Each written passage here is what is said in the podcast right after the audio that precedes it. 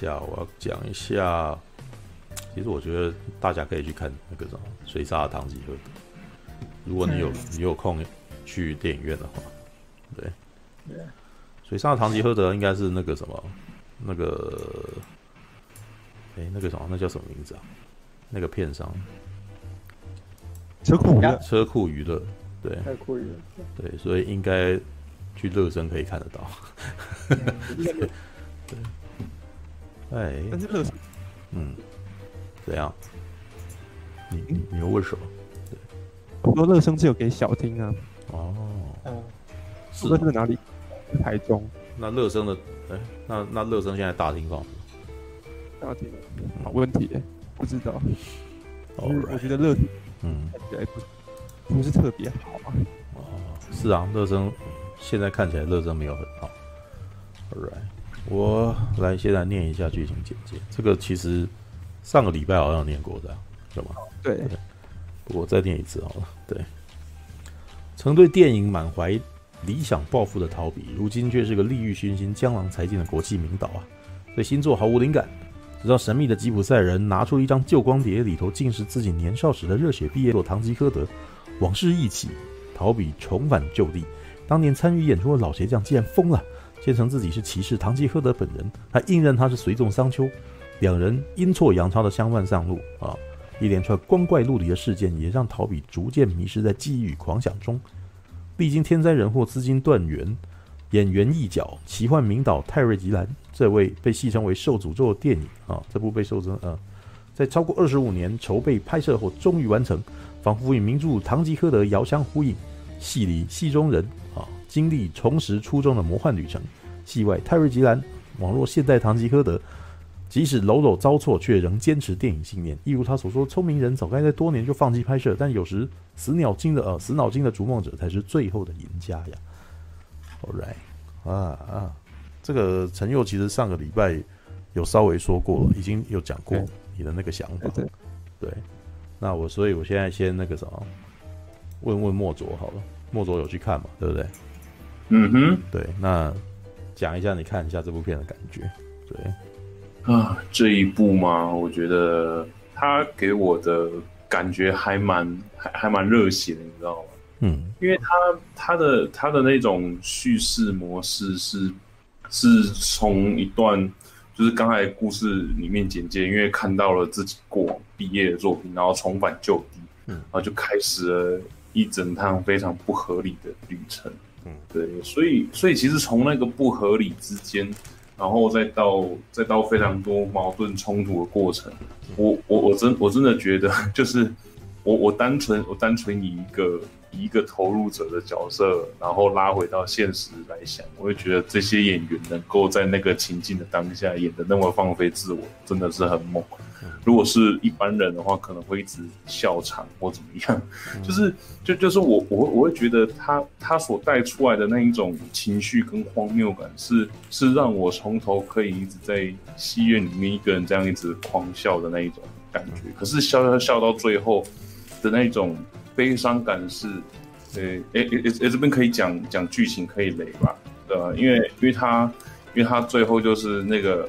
那个老人，那个老人因为一个意外死掉，然后结果那个男主角最后自己又变成康康吉诃德这样子。所以这这个就是，这就是让我觉得有有一种，有一种要去传达的那种意象，就是呃经典不死的感觉，就是就好像就好像一个一个作品或者说一个伟大的著作，它不论是以文字。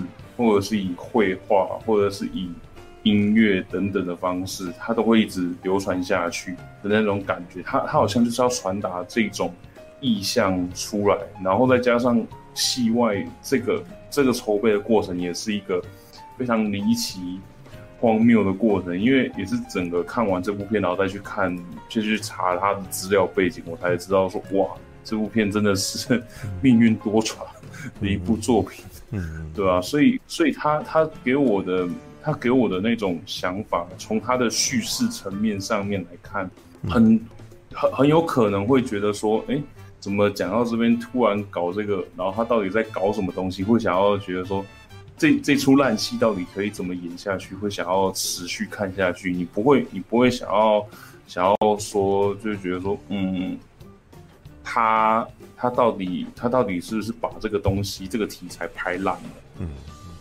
对，所以所以我会觉得说，这个剧组或者说这个制作团队在针对这样子的一个题材，然后去做这样子的一个。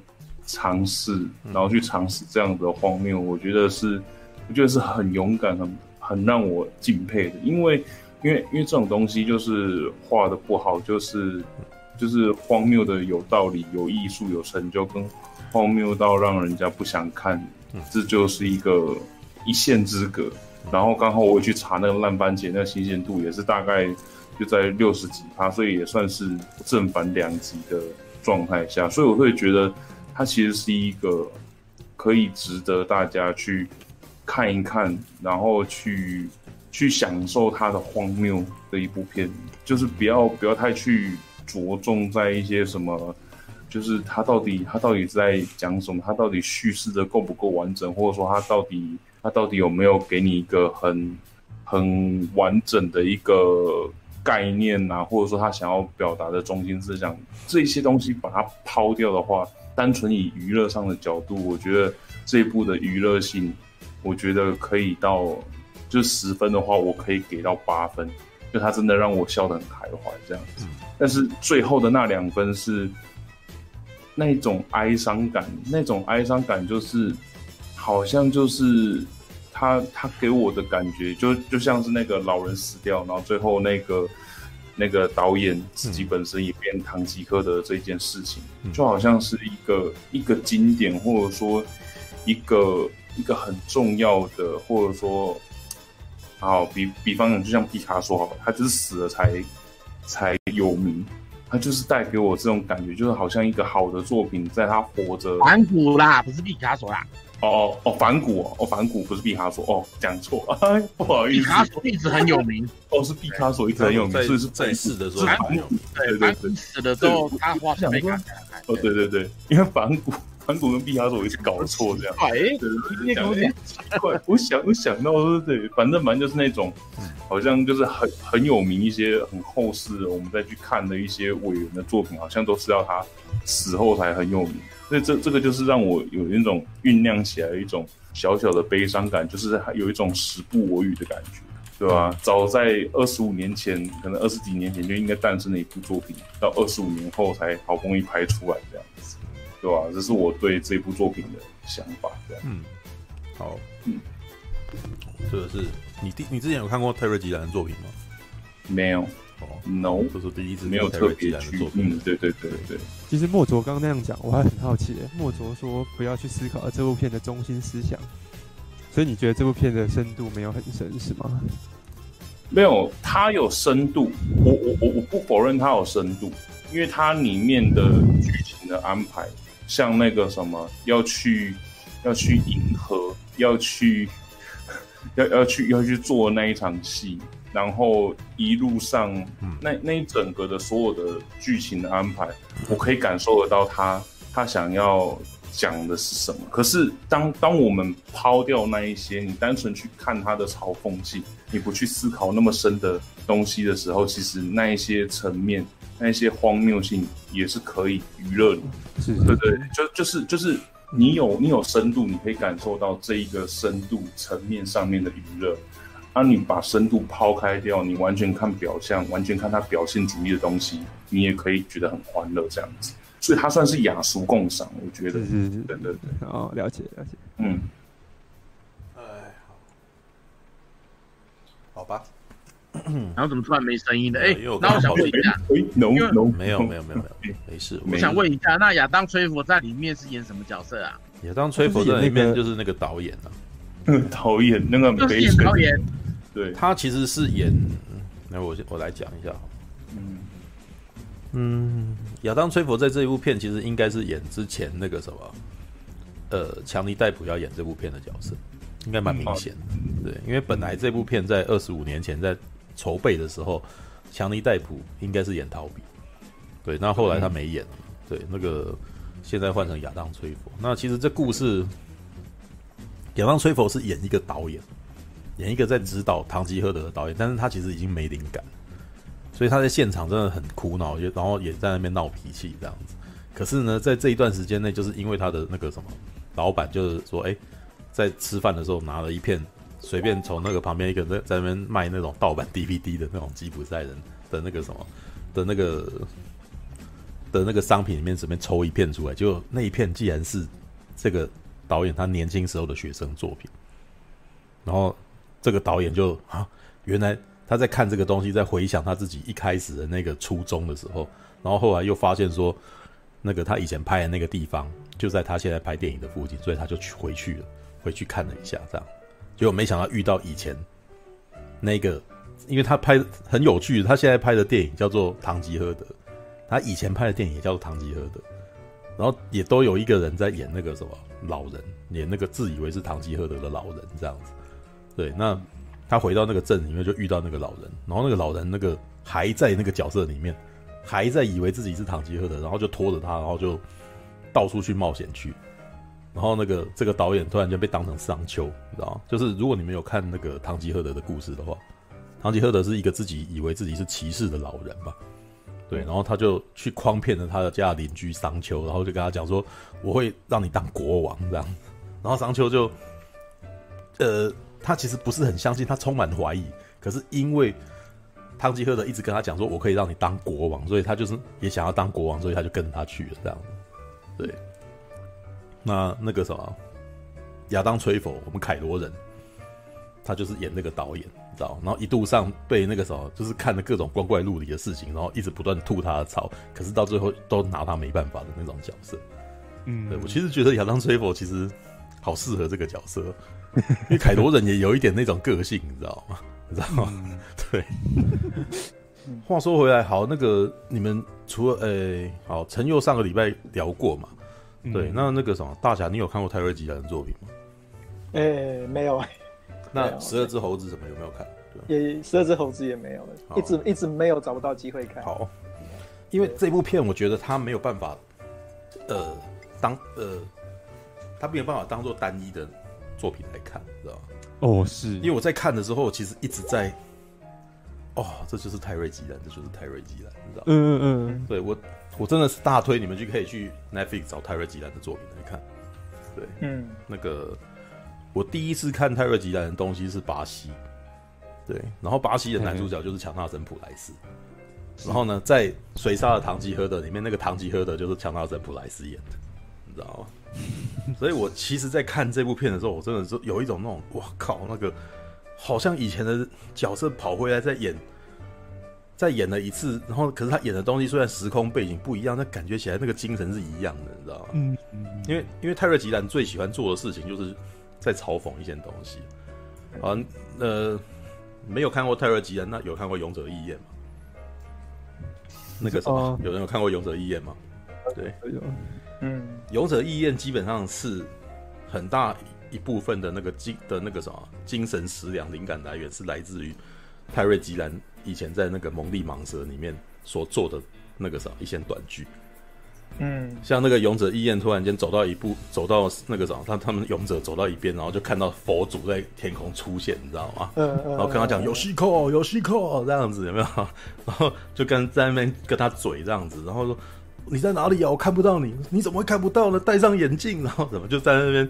哦，那个啥，神跟人，然后突然间话家常这样子，在蒙蒂蟒蛇以前的那个什么，呃，圣杯传奇里面就已经是在讲这个，就是圣杯传奇那个亚瑟在那边那个什么，就是在呃，在路上在那边走的时候，然后突然间看到那个上帝显灵，你知道吗？然后上帝显灵说：“哦，亚瑟，亚瑟。”然后就而且因为蒙蒂蟒，因为那个什么。呃，泰瑞吉兰本身是一个很会画插画的人。哦，他以前在校刊时期就是会画画画插画，所以他很会画那种很像是那种那个中世纪时期的那种人物，你知道吗？很像是那种中世纪的那种呃，以前那种圣经啊，或者说画在墙上壁画的那种那种人，你知道？然后他画的那个，然后他会把那种东西做成动画。然后像那个亚瑟传奇里面，就是圣杯传奇里面，就是那个上帝会跑出来，然后跟下面的亚瑟讲话，然后亚瑟就在那边，上帝啊，我不敢直视你，你为什么不敢直视我？这样子让我不是很让我觉得非常不好意思啊！你应该要跟我直视的，然后我们两个人好好讲话，然后就他们就会他们讲这种日常的事情，知道吗？可是《圣杯传奇》是拿着一些古代，借着那种在演古代戏的行为，然后在嘲讽当时英国的一些臣服的价值观。嗯，对。那呃，可是后来他从那个蒙地蟒蛇出来之后。他就是回到美国，因为他本来就是美国人。然后他到美国以后，那个啥，开始做自己当电影导演，自己写剧、写脚本之后，他所做的东西呢，比较像是想象力的发挥。是对，像我上个礼拜讲说，他的第二部电影叫《终极天将》，《终极天将》是拿吹牛男爵的故事为蓝本。然后那个时候其实就已经在里面在做这些冒险的时候，他都有做一些那种很奇幻的设定。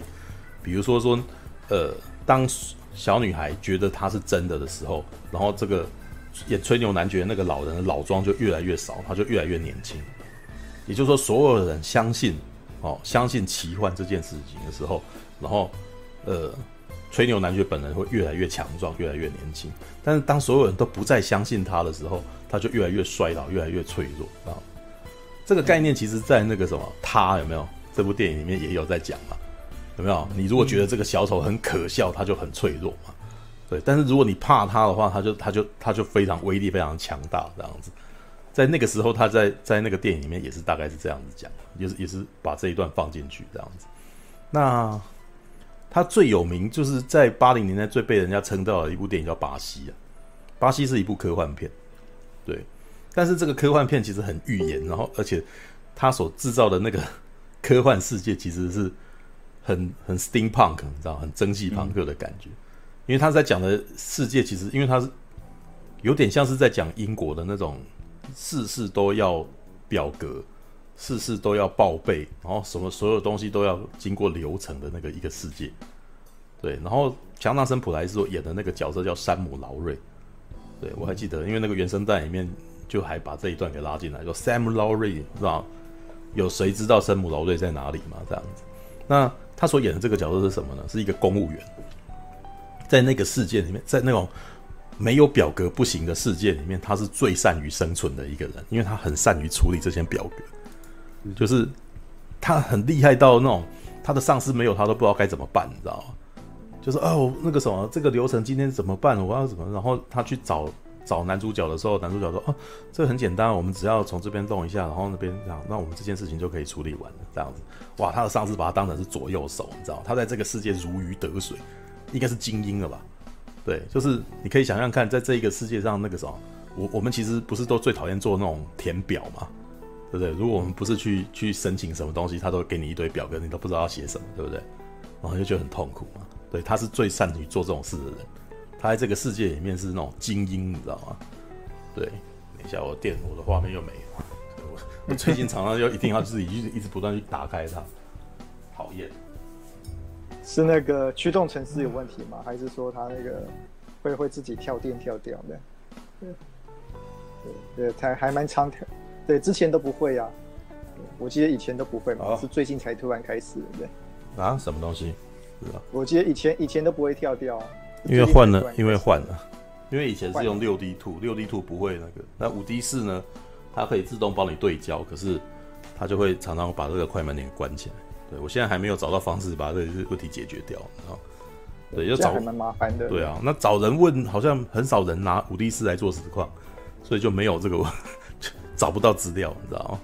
台湾就是这样子啊，台湾很多你你去找资料有没有？你都会看到一堆在吹捧这东西多好用。但是问题全部都不没有都都没有听到问题，所以当你发生问题的时候，没有人在解决问题，你知道？我最近也遇到一件啊，就是我买了一对那个真无线耳机，你知道吗？然后那个左边听不到，然后就觉得很困惑，然后就想说有没有人遇到同样的问题，你知道吗？我发现只有日本那边有的人在讨论这件事情，然后在台湾这边所有人全部都是评测，然后说哦，它外面多漂亮，然后越看越火，是吧？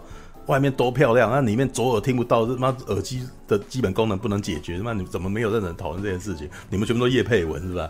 真是很火，很 讨厌，知道？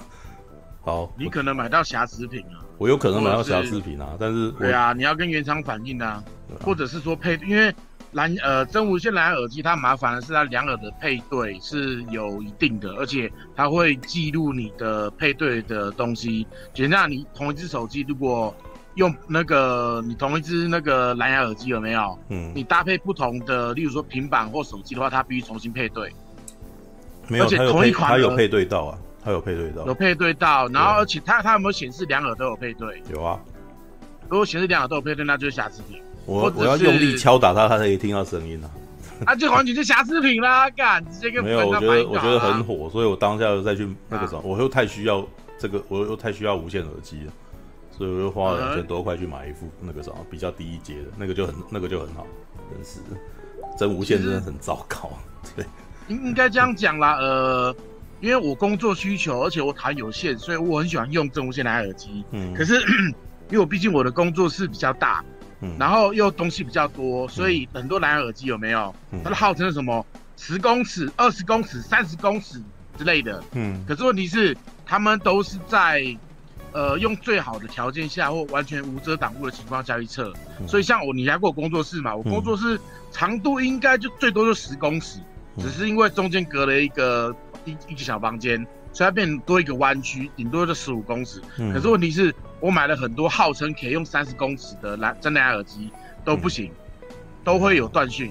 我对啊，但是我查了资料以后，发现真无线的蓝牙耳机是不是那个什么左耳不呃没有声音这件事情，似乎是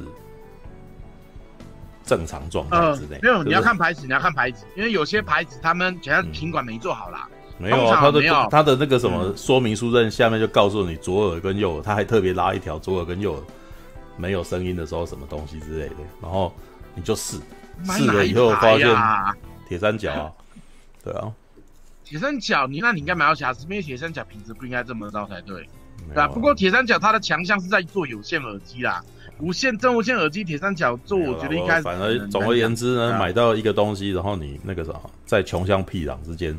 然后你那个啥，它出个故障，你那个真的是非常不高兴。是啊，是很阿杂。而且你要去找，然后你现在去找，然后他又可能会在那边刁难你，不想要跟你退货什么的。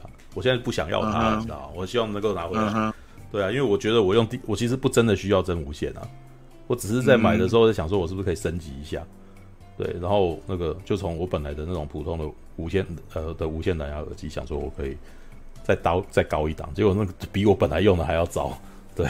所以我就还蛮火的，对啊，因为真无线蓝牙耳机，它现在其实刚开始在做，是个不成熟的东西啊。它其实还不成熟，没错，的确还不成熟。啊、可是，而且你在配对的时候，你要看你的手机品牌，因为有些手机品牌的蓝牙讯号比较强，有些手机品牌蓝牙讯号很烂。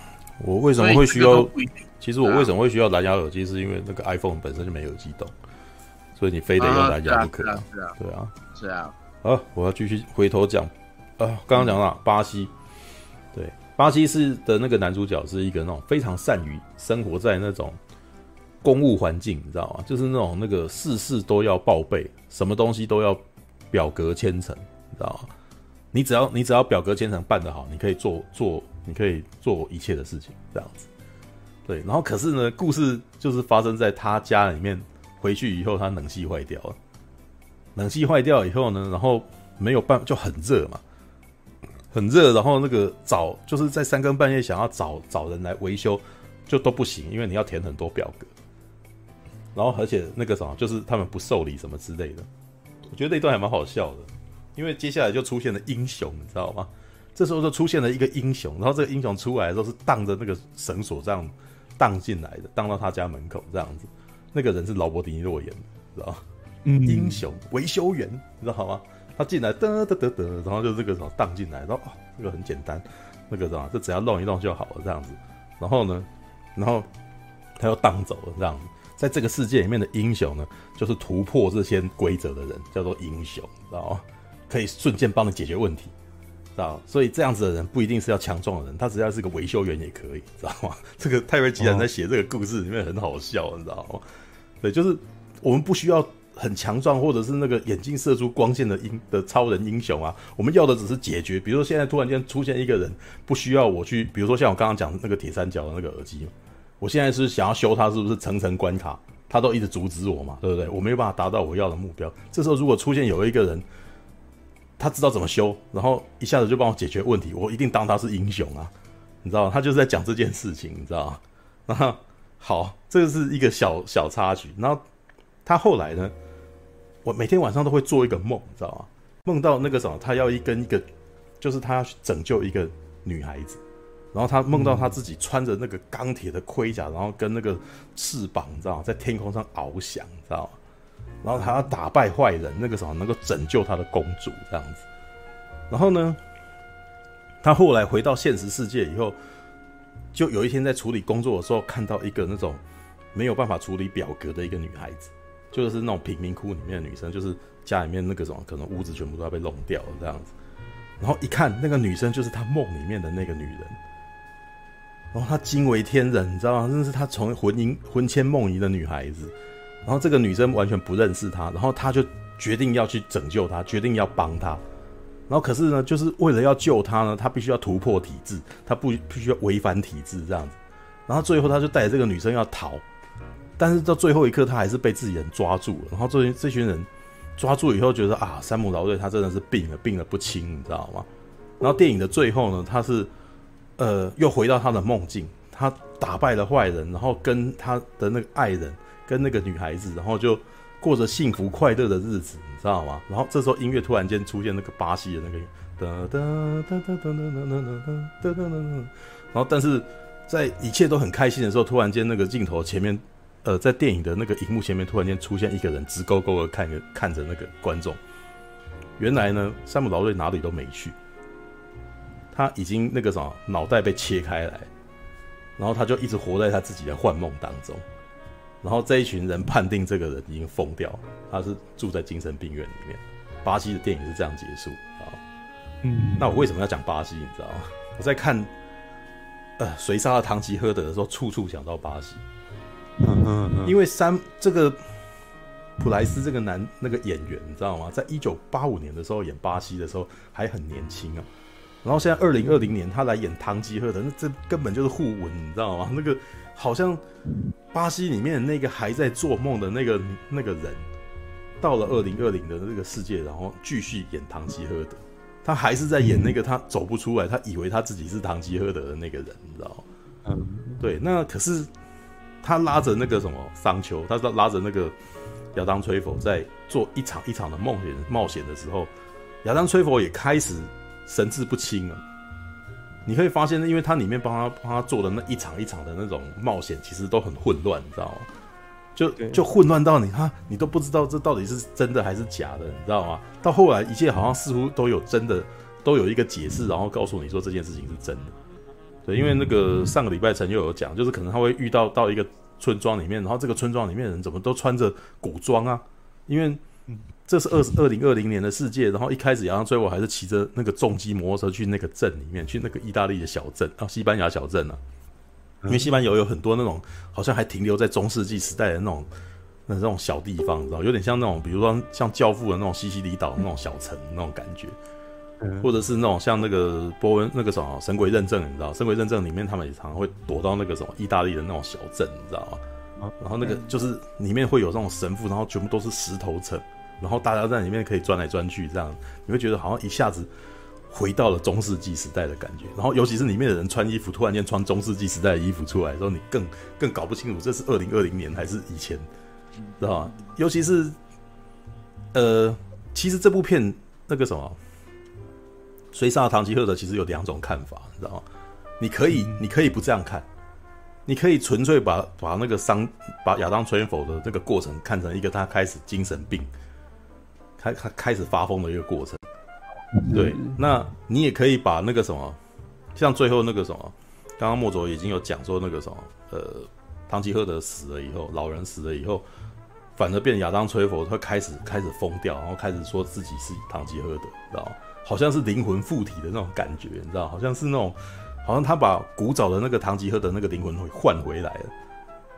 然后就一直附在那个老人身上，这样子，然后结果那个在在他死掉的那一刻，这个唐吉诃德离开，然后就就跑到了那个什么亚当崔伯身上。你可以，你你一开始你你其实可以这样看的，因为他当他去到那个什么，当他遇到那再次遇到那个老人的时候，老人不是在一辆车在那个什么一个投影的那个荧幕里面，然后穿着盔甲在那边讲说：“我叫唐吉诃德，我今年已经四百岁，我无法死掉。”有没有？他在讲这个台词有没有？对，那个其实就有点在，好像在讲他接下来的事情。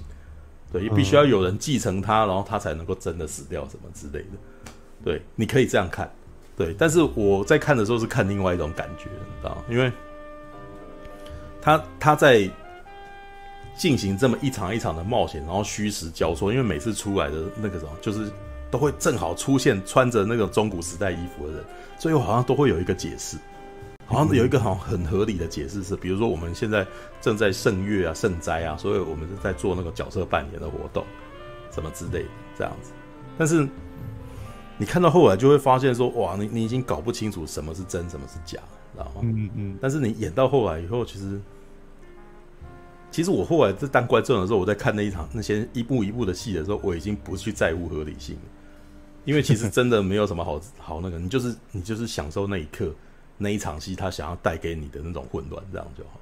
但是我知道对很多观众来讲没有办法，对这部片超级不大众的。然后我也我也觉得我能够在。我能够在周末啊，因为我是回台中看，礼拜六晚上的那个什么，那那叫哪里啊？呃，台中大台中原百啊，对，大远百的微秀的最大一个厅，你知道吗？晚上八点看谁杀了唐吉诃德，我那时候看的时候我都好感慨，要不是这个时代，我怎么可能在礼拜六晚上的最大一个厅在看这部片呢？啊？你知道吗？这部片太难。太难在一般大众的那个眼中，太难在一般大众电影的电影院里面上映了。嗯、这个通常如果在如果我们今天没有这个疫情的话，它一定是只能够在一些那种超级小冷门的片，然后上个一两个礼拜然后就不见了，知道吗？对，可是我真的觉得我，我我我其实有都有点感谢，在这样在一个特殊的环境下，让我在这么大的荧幕上可以看这部片，你知道吗？就是很特殊的，我觉得他他蛮适合在大荧幕的，他是很适合啊，但台湾的对他非常适合，但台湾台湾的商商业环境是不容许他这样做的。现在是因为大家都不要，然后他才有一个机会摆在那个地方，你知道吗？因为它每一个画面都很像那个罗浮宫的名画的场景。我 我我其实不否认啊，其实其实泰瑞吉兰拍那个什么，随他的唐吉诃德其实是很古典的拍法。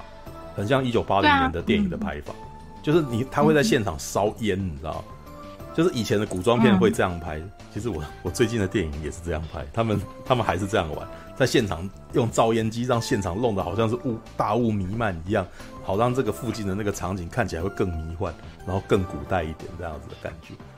然后去他们选择在西班牙那样子的一种荒野啊什么的，然后再穿上这个服装，然后再加上那个烟雾的时候，突然间觉得一切变得很。很朦胧，你知道吗？好像突然间就时代感就冒了出来，这样子。对，然后泰瑞吉兰又很喜欢用手持镜头在那边摇镜，然后突然间那个整个画面就变得很混乱，你知道吗？就在那边哇，嗯、那可是我看着看着又有点想哭，你知道吗？因为，因为这部片有一点，有点像是那个作者在自我剖析自己的感觉，你知道吗？嗯，因为唐吉诃德这个。就像上个礼拜陈佑在讲，唐吉诃德到最后，其实，在我们一般的那个文化里面，也被人家讲成一种好像不切实际的理想跟梦想的一个人，哦、嗯，好像还是一个，好像还是一个那种吹捧他的一个意思，你知道吗？对，就是好像是一个善终。我我是觉得，可能因为我在创作的环境上里，嗯嗯，所以里面有很多的画面，它很像是一幕一幕的一个那什么。我看歌剧的时候，它就有那种第一章节、第二章节、第三章节的那种感觉。对啊，但但他们没有，他没有明说，他没有，他没有明明白把它切割。其实他算是段落蛮清楚的啦。他可能在这个小镇过完了以后，嗯、接下来就是他就到了那个什么，就是捡金币，然后就掉到洞里面，掉到洞里面，然后看到那个女人在那个洞外面的那个光线下跳舞，然后好像看到女神这样子。然后接下来我知道我有看到，对那段很可爱，但是但是突然间又切回到现实，他只是在放他的那个收音机在那边跳舞来。然 后为什么他在那边跳舞？他只然后他就解释嘛，就是因为他在这里面跳舞的时候，他觉得自己是最接近他自己的快乐跟自己真实的那一面嘛什么的。但是后来他揭露说，他竟然是老大的女人，什么之类的？然后到老大那边又一段啊，这样。可是他有点是把那个那种，嗯、呃，不知道，就是那种中古世纪的那种那种仙境，然后把它，对啊，呃，拍在那个画面。他把他把中世纪的那种朦胧，嗯、就是以前的电影会，其实其实中世纪是不是真的这样，我们并不清楚。对，嗯、但是我们会有这种感觉，是因为七八零年代的电影这样拍。知道，像那个还有那个黄金印象时期的那个绘画，黑魔王，比如说或者雷洛瓦在画女生的时候，他会有薄纱透露出她的细嫩的白肤。哦，对，是，对，是对，所以我就觉得那个画面好好好那个。这也这这可能也是因为泰瑞吉来自己本身他自己的美术底子的关系。不过因为这个年代的那个好莱坞电影多半都不这样拍。多半会像会这样拍的，就是比如说像雷利·斯考特在一九八零年代的时候会拍什么决斗的人啊，或者是那种、嗯、那个像什么呃黑魔王，黑魔王也会这样拍，嗯、或者是像之前那个保罗·范赫文的那个《Flash and Blood》冷血骑兵、嗯、那些那些古装骑士时代的电影，他会他会这样拍，而且而且这个这个拍法其实到了九零年代以后就慢慢没有人这样用。对，那个那个其实是八零年代的拍法，这样，但他他在二零二零年的时候推出这么一部还用八零年代拍法的电影之后，就是很古色古香，知道？嗯，那我继续讲下去，因为是刚刚提到唐吉诃德嘛，唐吉诃德好像在某一些那个什么形容上里面，就好像还被人家形容说是一种那种忠于自己梦想的一个人的的一个存在，这样子。那可是他在《谁杀了唐吉诃德》里面把唐吉诃德陷入一个那种很可怜的状态，就是这是一个老头在二零二零年扮演一个骑士，然后他看到什么事情，他都有他自己的一套观点，然后这个观点呢，全是旁边的人全部都不认同的。对，那亚当·崔佛所扮演的这个角色是在旁边吐他的槽，就是说怎么可以这样，明明就不是这样，对不对？对，事实上商丘也是，商丘在那个梦幻骑士里也是这个样子的。对，但是呢。你看到后来，你又会觉得说，哇，他大这个老人大概是这一群人里面唯一一个还在坚持或者执着自己想法的一个人。嗯嗯，对。那可是到最后你会发现说，旁边的人其实，呃，不但不以为然，甚至还以取那个什么诈骗取笑他为乐嘛。对，现后面有一段是那个什么，旁边那群黑道，然后为了为了唐吉诃德特地做了一场戏。让他去演，然后这个唐吉诃德是已经疯掉的人，然后所以有一个女，就一群女生出来的时候，他就说：“哇，你们是公主啊！我要怎么样？”就是那个女生宣称自己是公主，唐吉诃德就相信她是公主了。对，那我那然后就亲她的手，说：“我可以怎么样帮助你？”然后这个女生就拉下她的面罩，说：“我被魔术师那个什么弄了，然后我现在脸上有胡子了啊！你必须要做，你你请你去拯救我这样子。”然后唐吉诃德说：“我要怎么拯救你？”就真的完全被。被陷入这个，就完全被他们骗，然后他们就还推出一个那个木马来，让他骑到木马上面这样子，然后说让他蒙上眼睛，蒙上眼睛以后，然后用那个冷风去吹他，然后就旁边人说你现在要往月球，然后他就真的以为说哦，我现在要去月球了。这样，然后一群人围着他这样嘲笑他，然后就是整个把他演完，然后把他框完了以后，他自己好像也知道他自己被取笑了，对，但是呢，就是。有有有一幕就是我不太懂，嗯、就是那老人出来的时候，嗯、他们不是有一个戏台嘛？然后那是他的朋友，然后一起扮演那一些角色，然后他不是出来跟他骑两个骑士要对打嘛？啊，因为那一段那一段是他的那个什么家乡的人想要带他回去。所以要顺着他，然后营造这个情境。对啊，我就想说，他们好会配合他演戏。对啊，所以那一段就是哇，一个穿门全身都还有钻石水钻的一个骑士在那边嘛，然后跟他打这样子。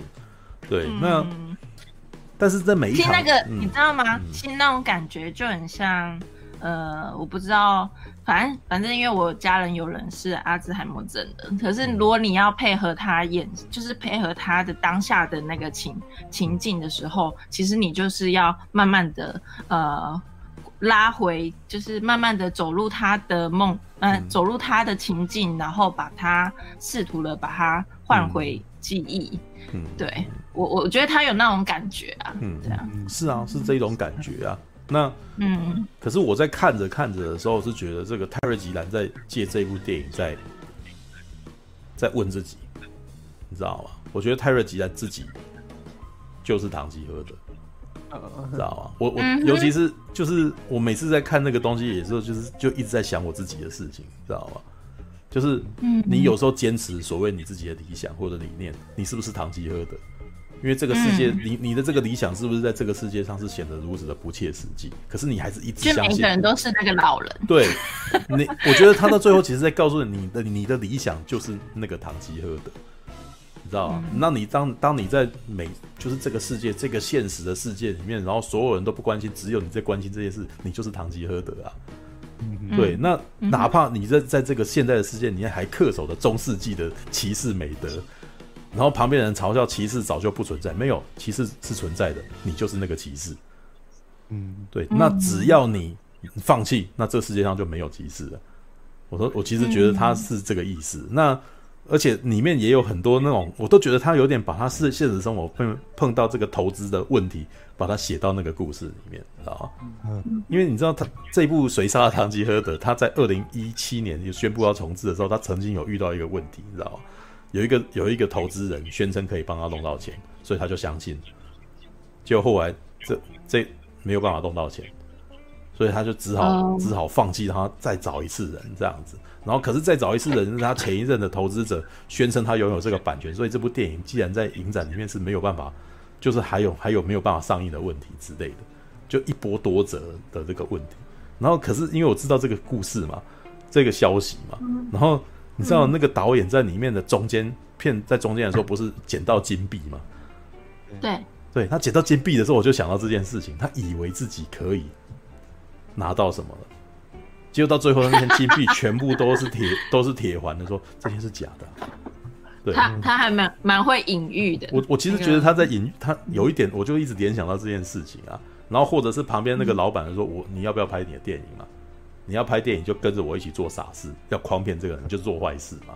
然后你就跟着我一起去欺骗这个老人嘛。对，那这些到最后其实哦，他到最后其实又在反复的诘问说你。为了要把这部电影拍完，然后你爱的那个人既然就这样被出卖到别人的身上，那你你到底你做这件事，你到底要做什么？你要拍电影还是要救你爱的人？你知道吗？嗯、所以到后来不是后面有好一大段都是在救一个，都是在救那个他当年拍学生作品上爱上了那个女生嘛。对，这部片里面最最最缪斯的一个女孩子嘛，就是他以前在拍学生作品里面的时候，那个什么酒店里面老板的那个什么的女儿嘛。然后他觉得她真的很美，嗯、然后每次就一直拍她。他就说我，然后那个女生就是你可以看得出来，那个女生在那个镜头里面，就是她对那个导演是投以多大的信任，你知道？就是她，你可以看得出来，她就是喜欢上这个导演，所以她在这个导演导演的镜头面前都完全放得非常开。然后里面也有一段让我觉得也是那个啊，蛮蛮伤感的，就是他回到那个镇，然后那个镇里面的人其实都对他很冷漠，你知道？但是为什么冷漠？有一阵子是不是这么冷漠的啊？嗯，你在拍电影的时候，大家对你不冷漠，可是你拍完电影以后，你就把他们给放弃了，那这一群人的人生从此就变了。也是为什么？你给过他们希望，但是呢，你没有没有真的给他们。这是很多你在拍片的时候，你会 其实到最后你可以发现，这个导演在当时是自私的，他为的是他自己的作品嘛，对不对？他为了他的作品，然后他把一个鞋匠，然后。导引到变成一个演员，结果这个演员入戏太深，从此从此回了不来，回回不来。然后那个女儿，她也跟那个女生女儿说：“我可以让你帮你捧红。”结果这个女生她的她已经给了他这个梦了，然后这个女生就从也从此没有办法再留在那个地方，然后过她原来的生活，所以她就出去逐梦了嘛，然后变成黑道老大的女人，对不对？那其实那个、嗯、那个那个酒店老板其实的痛苦之处就是。你如果没办法给他承诺，你就不要给他们承诺。你应该是，如果你没有办法真的带给他们这些幸福，你就不要承诺他们，因为最后带回带来的其实只是一时的快乐，然后接下来是一辈子的痛苦。对，这就是那个老老酒店老板一直在气的部分，就是你不要给他们梦，你不要让他们做梦。为什么？因为接下来不能够实现，就是很痛苦这样子。对，但是只有唐吉诃德，就是你像唐吉诃德那个从头到尾都没有完成他的梦，那那个梦永远无法实现，你知道？你真的有办法在现在二零二零年的世代里面，然后扮演一个骑士，然后找到你的公主嘛？然后 对旁边人都觉得，我觉得应该是一直都在找吧。对，但是我都觉得这部电影的最后就是在告诉你嘛，就是汤吉诃德不是一个人，汤吉诃德就是一个一个梦，一个精神。到最后那个什么，是到最后其实那个什么，那个亚当崔佛变成了汤吉诃德，你知道？然后他爱的那个女人变成了商丘。然后我看一看，也都觉得很，你知道，他也在，他他也有在讲一个影射，你知道吗？我真的觉得看完以后的感觉是说，你知道吗？拍电影的导演们都是唐吉诃德，嗯，任何拍电影的导演，应该每个创作者有对有一个创作者都是唐吉诃德。那呢，在电影导演旁边的制片就是商丘，商丘是负责告诉你现实生活。不可以这样做，那东西不可以，你怎样这个不可以？然后，但是呢，他还是必须陪着他走的人。为什么？因为他也在相信这个梦，商丘也在相信这个梦，你知道吗？所以，所以我那时候看到最后那个女生，其实那个女的其实是有理智的啊，对。但是她知道说那个女的在，她其实很难过，你知道吗？她就是发现说她爱的男人突然间要走上这条路了，要走上呀。他扮演唐吉诃德这条路了，很难过。嗯，但是他为了陪着他，他愿意为他扮演商丘。你知道，我我其实觉得那一段那个女生就是从难过到笑着，那个什么又哭又笑着讲出商丘的台词，因为她知道要讲什么。然后只有他讲出商丘的台词的时候，亚当崔佛所扮演的唐吉诃德才会回他。你知道吗？你其他的话都听不懂，知道？对，那个我觉得那一段。看完都觉得哇，那个泰勒·吉兰在在自我剖析，你知道吗？嗯、他自己就是唐吉诃德啊，制片们就是桑丘，嗯、他自己清楚的很，知道吗？对。那他最后那一刻，他看到那些那个什么，他他也开始看到巨人的时候，你知道，就是嗯，他又他又想，对，为什么会冒出那个巨人？意思就是说有困难的意思吗？他再解释一下，因为那个巨人，那个在本来梦幻骑士里面，就是唐吉诃德会把巨人。呃把那个风车看成巨人了，对，然后他就、oh. 他就拿那个骑着马，然后拿着那个他的矛，然后去去那个什么去挑战风车这样子。那他、oh. 他一定会输啊，他一定会把自己弄得满头满身伤啊，但是他还是去挑战那个东西。对，所以风车就是巨人，风车就是巨人，就是最后亚当吹佛。我在怕我看那么多风车，我都没有想说他是巨人。但是这部片又是虚实虚实，你知道吗？戏中戏。嗯，因为亚当崔佛在导的片就是唐吉诃德，所以一开始就是一个老人，然后要去挑战那个巨人，有没有？然后他后来就不是坐在那些假装是巨人，就是那天巨人的道具上面，有没有？那个手上，你知道吗？对啊，我看到他他骑马，然后他不是把自己的眼睛遮起来的时候的那一幕，我就觉得，呃，就是。因为我可能有做一些作品，然后我就发现，就是旁边人要配合我的时候，嗯、我就觉得那个那一幕有点让我想到，就是，嗯、就是 你你你的梦要很真实，可是旁边其实很很就是、嗯、就是他说哦，这要来点风，这要来点雨，这要来点。我觉得有点好笑哦。你说他坐在那个骑在那个木马上面，然后大家在欺骗他，然后帮他制造那个情境的那个那一场。然后我心里就想说，嗯，这不就是我们很多创作者自己的那种对啊幻想？你的自己，你的自我幻想。所以我觉得只要是创作，旁边那边。所以我觉得只要是创作者或是有理想的人在看这部片，其实应该或多或少会有会有这么一点共鸣。对啊、我这这部很好看啊，很好看，这部很好看，我看到后来好动容哦，嗯、因为你知道，当然我我可能我会这么动容，应该是我在看这部片的时候想到自己啊，对，然后但是又、嗯、又跟自己日常生活周遭很多东西就是撞在一块，你知道。我是一开始没有觉得是，我一开始就想说，我应该是要去西班牙旅个行的感觉，就是它里面有很多那种弗拉明戈，然后。就是那种男女在调情的画面呐、啊，然后或者是一些中古世纪的神那个神话故事，跟我在我们在罗浮宫看那种艺术的故事，然后艺术的故事一本书，就是就是美术美读美美术的人要去读的。然后它里面就有那种什么黄金印象啊、雷诺瓦吧这一些东西，对啊。然后我想说，嗯，这每一幕都好像那个时期的。对啊，对啊，是啊。然后他又他又一下那个真实，然后一下又在拍片，我想说这到底在这到底要干嘛？然后然后我就觉得好像蛮有趣的，就是会换，就是会让自己丢进自己好像在做创作的那个时候。嗯。然后我就慢慢的觉得，哎，我懂他的意思的。对啊，嗯，对，那好厉害。就是你你没有，他应该在里面是讲英文吧？对啊，我我我看的版本是，对啊，我看的版本是讲英文的。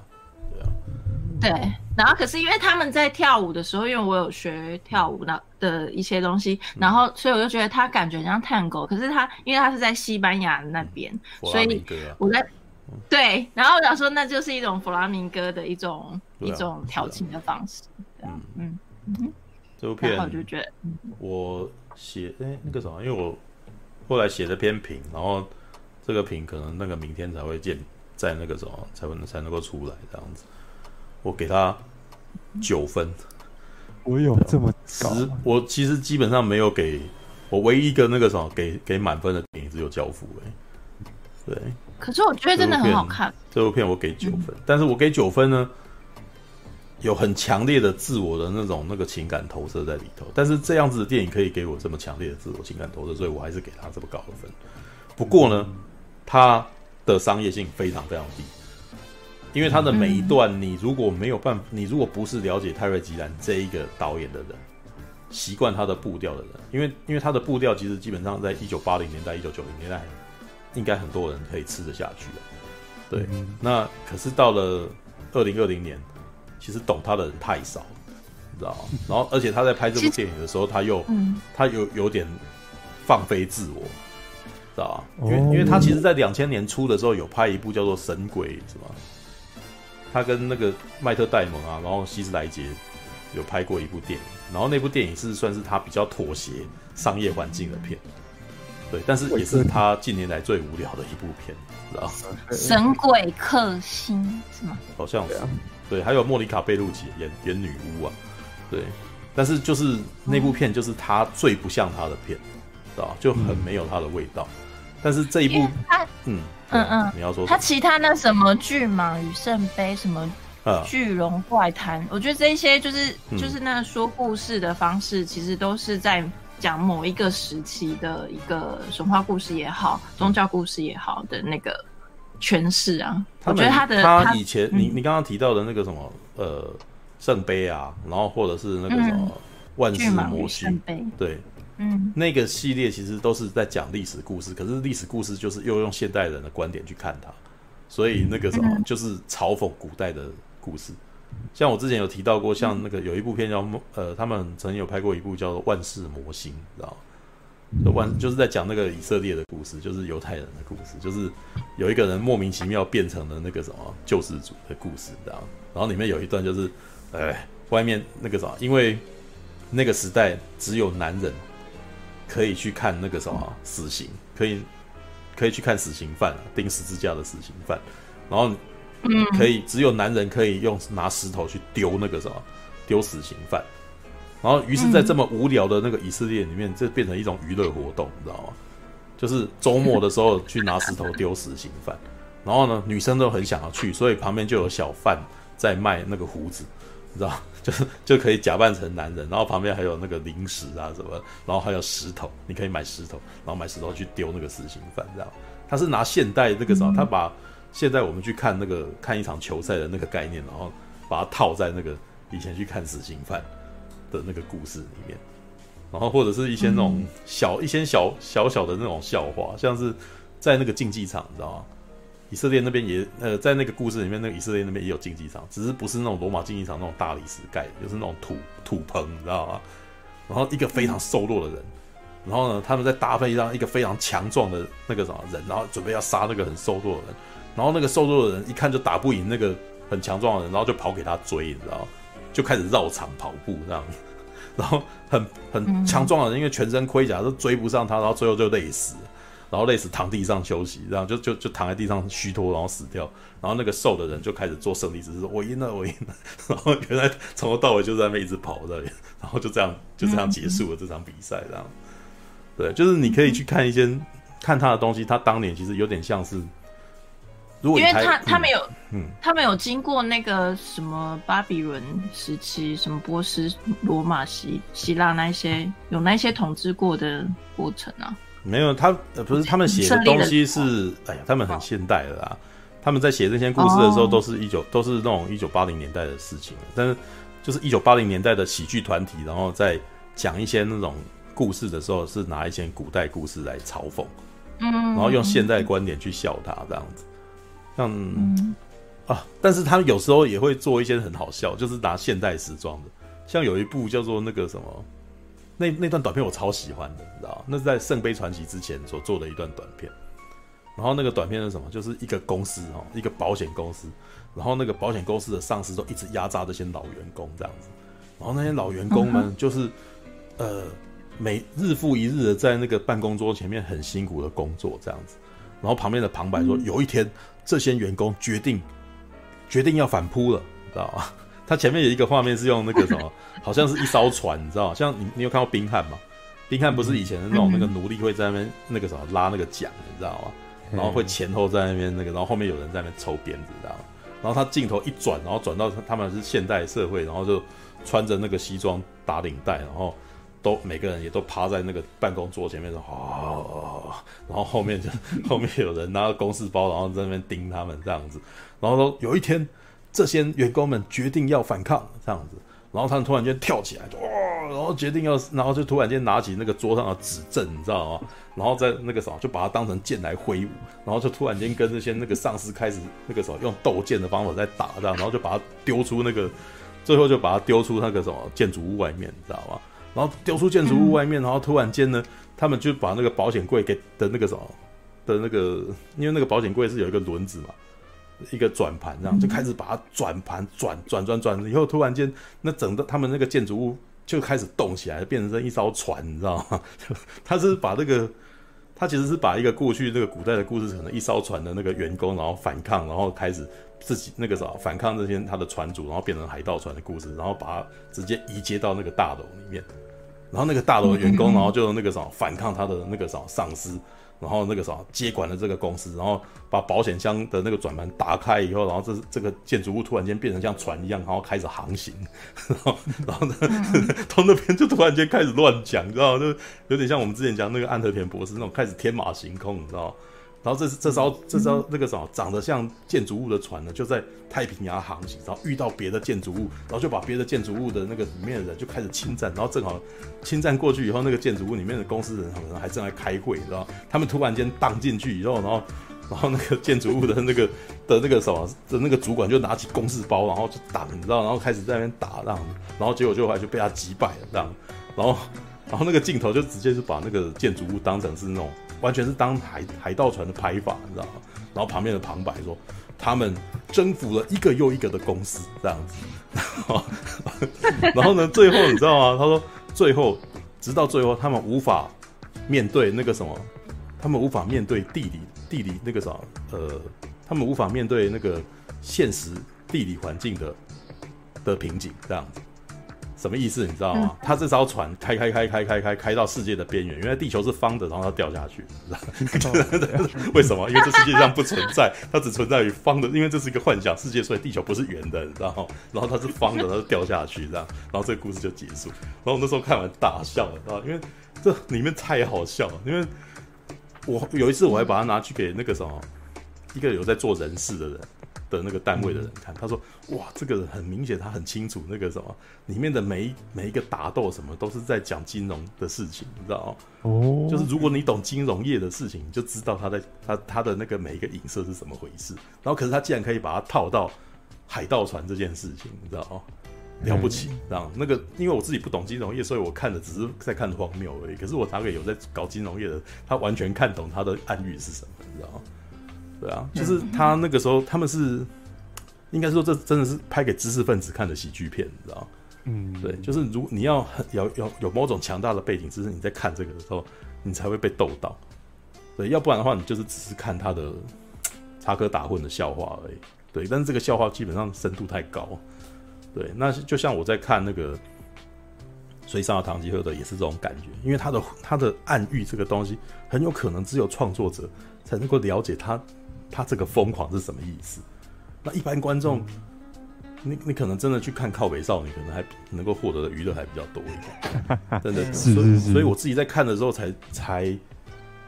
承认说啊，它的商业性绝对是不高的，但是我是很感激，在这个时代我能够在周末的晚上八点可以看这部片，是吧？不是这个时代我没有办法，我没有办法在这样子的环境看这个片，而且我那一天看那个电影院旁边只有四个观众啊，连我总共四个观众而已，你知道？哇，我那时候看的都觉得一阵，我靠，看电影好孤芳自赏的一个行为，你知道吗？对，那现在这间电影院人还在撑。因为电影院这样撑不住，是四个人看电影。我们四个人看这一场戏，这一这一场戏，基本上电影院应该亏钱，知道？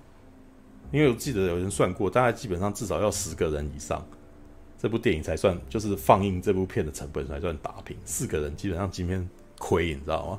如果没有人来看这部电影，不会放，知道吗？我觉得台湾的电影制度其实应该买会员制，就是买卡看这样子，嗯。可是法国现在还有很多人在看电影，现在没有开。嗯，对啊，那你去看这部片的时候，也是你是在网络上看？我们每天都死四百个，你觉得要去公共场合吗？哦，好吧，好，那你小心点。好了，我是在网络上看的啦。对，OK。可是好，我就希望可以在电影院看，因为那个画面就让我很像去逛一圈洛浮宫。他的音乐也很好听啊。对，你在 Spotify 是可以找得到这个、嗯、这个原声带，对啊嗯，没关系，我我去我改天去逛罗浮宫好了，OK，让你们记，Alright，好了好了好了，时间不早啦，今天晚上十一、嗯、已经要一点了，对啊，嗯，我觉得我今天算是那个什么控制还可以，你知道吗？就是我们今天的主题比较比较明确，你知道，就一部电影一部电影一部电影这样子而已。对啊，而且我因为我比较晚到啊，对，你比较晚到，而且今天大奶没到，大奶跟你 两个人会突然间进入那个 girl talk，你知道吗？就啊，为什么你们要聊这个？然后，但是因为因为你们的话题很辛辣，所以我就还是听了，你知道吗？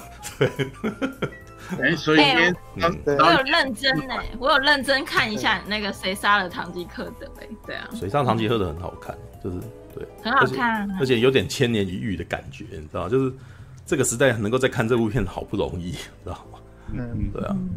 All right，是 OK，对，所以要结束了吗？对，要结束了，因为好好晚安。OK，真的这么快？哎，好短哦，今天 哎，我们我们已经不知不觉四个钟头了，九点半到一点，对，三个半。两点吗？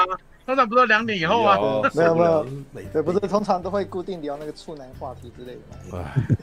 哎，对啊，你的交友网站什么的，没有没有，对啊，那个群组里面说你们要找爱，然后苹果问你，你又说你在找爱是怎样？